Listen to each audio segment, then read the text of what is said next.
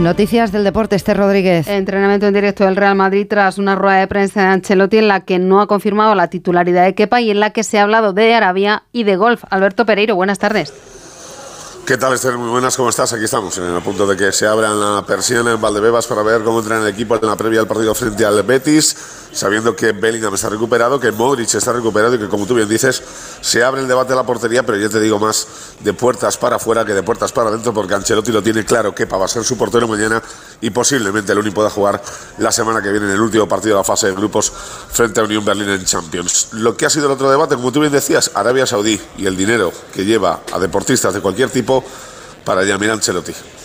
A pie, a pie.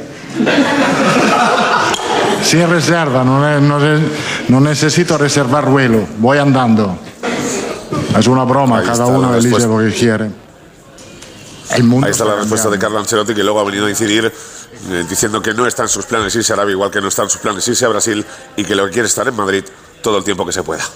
Como el Madrid también acumula numerosas bajas el Betis, eh, hasta seis, si estará Isco que se reencuentra con su ex equipo. Se jugarán mañana otros tres partidos, a la vez Las Palmas, Villarreal, Real Sociedad y Mallorca-Sevilla, ambos en una delicada situación y sus entrenadores cuestionados, pero la jornada comienza hoy con el Getafe-Valencia.